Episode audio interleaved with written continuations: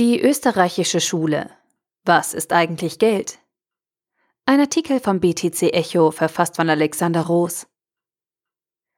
Ist der Bitcoin das Geld des 21. Jahrhunderts oder nur eine flüchtige Erscheinung der Neuzeit? Was ist Geld überhaupt? Welche Eigenschaften zeichnen ein gutes Geld aus? Gerade die libertäre Sparte der Bitcoin-Enthusiasten lobt die Kryptowährung als das Geld der Zukunft. Diese Artikelreihe greift die Erkenntnisse der österreichischen Schule auf und ordnet Kryptowährungen in die freimarktwirtschaftliche Denke ein. Als Quelltext dient What has government done to our money von Maury N. Rothbard. Zu einem fundamentalen Verständnis über Geld, warum es existiert, welche Eigenschaften es in der Regel besitzt und was es der Gesellschaft ermöglicht, verhilft uns ein einfaches Gedankenexperiment.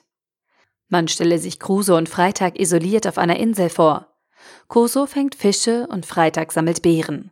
Am Ende des Tages tauschen beide miteinander. Hier ist kein Geld nötig. Crusoe gibt Fische, Freitag gibt Beeren.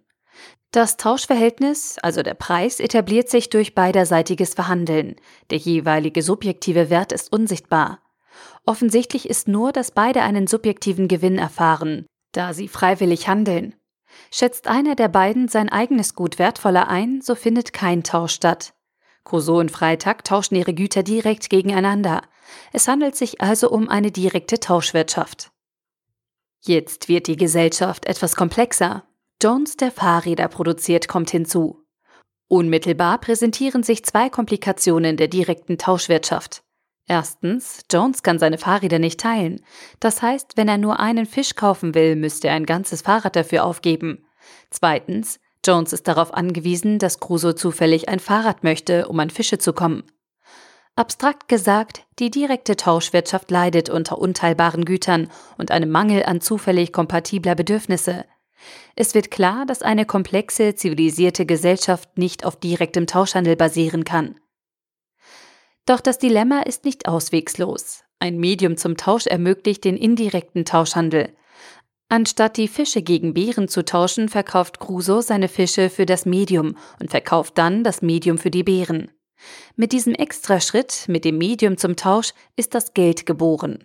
Das Geld ist also das Schmieröl für eine Wirtschaft, es ermöglicht, dass jeder mit jedem handeln kann. Das Medium erfüllt also eine wichtige Rolle in der Wirtschaft und generiert deswegen seine eigene Nachfrage. Je etablierter ein Medium in einer Wirtschaft ist, desto marktfähiger wird es, und je marktfähiger das Geld ist, umso mehr etabliert es sich. Geld, egal in welcher Form, ist ein Gut. Historisch haben verschiedenste Güter als Geld gedient. Tabak, Zucker, Salz, Tee, Muscheln, Korn, Silber und Gold. Vor allem Gold und Silber wurden über die Jahrhunderte vom Markt als Medium benutzt. Gold eignet sich sehr gut als Medium. Es ist, im Gegensatz zu Fahrrädern, gut teilbar. Selten, verdirbt nicht und lässt sich relativ leicht transportieren. Der Wert von einem Geld bestimmt sich über die absolute Geldmenge und die absolute Nachfrage der Käufer und Holder. Geld ist ein Segen für unsere Gesellschaft. Ohne Geld gäbe es keine Arbeitsteilung, keine Spezialisierung und damit keinen sozialen Fortschritt. Jones kann seine Fahrräder jetzt für Geld verkaufen und mit diesem Geld Beeren kaufen. Geld ist teilbar und generell akzeptiert. Alle Güter haben ein Umtauschverhältnis in Geld und können so miteinander verglichen werden. Geld ermöglicht Preise und damit wirtschaftliches Kalkül. Der Unternehmer kann nun eine Gewinn- und Verlustrechnung erstellen und Ressourcen besser zum Befriedigen der Bedürfnisse der Konsumenten verwenden. Geld dient also zusätzlich zu seiner fundamentalen Funktion als Medium zum Tausch auch als Rechnungseinheit und Wertmaß. Letztens, weil Geld allgemein akzeptiert ist und es gelagert werden kann, um in der Zukunft ausgegeben zu werden, dient es auch als Wertspeicher. Merke, Geld ist primär ein Medium zum Tausch und die Funktionen als Rechnungseinheit, Wertmaß und Wertspeicher sind eine Folge des Mediums. Zusammengefasst, Geld ist ein Gut in der Wirtschaft, welches als Medium zum indirekten Handeln von Gütern benutzt wird. Wichtige Eigenschaften sind Haltbarkeit, Teilbarkeit und Seltenheit.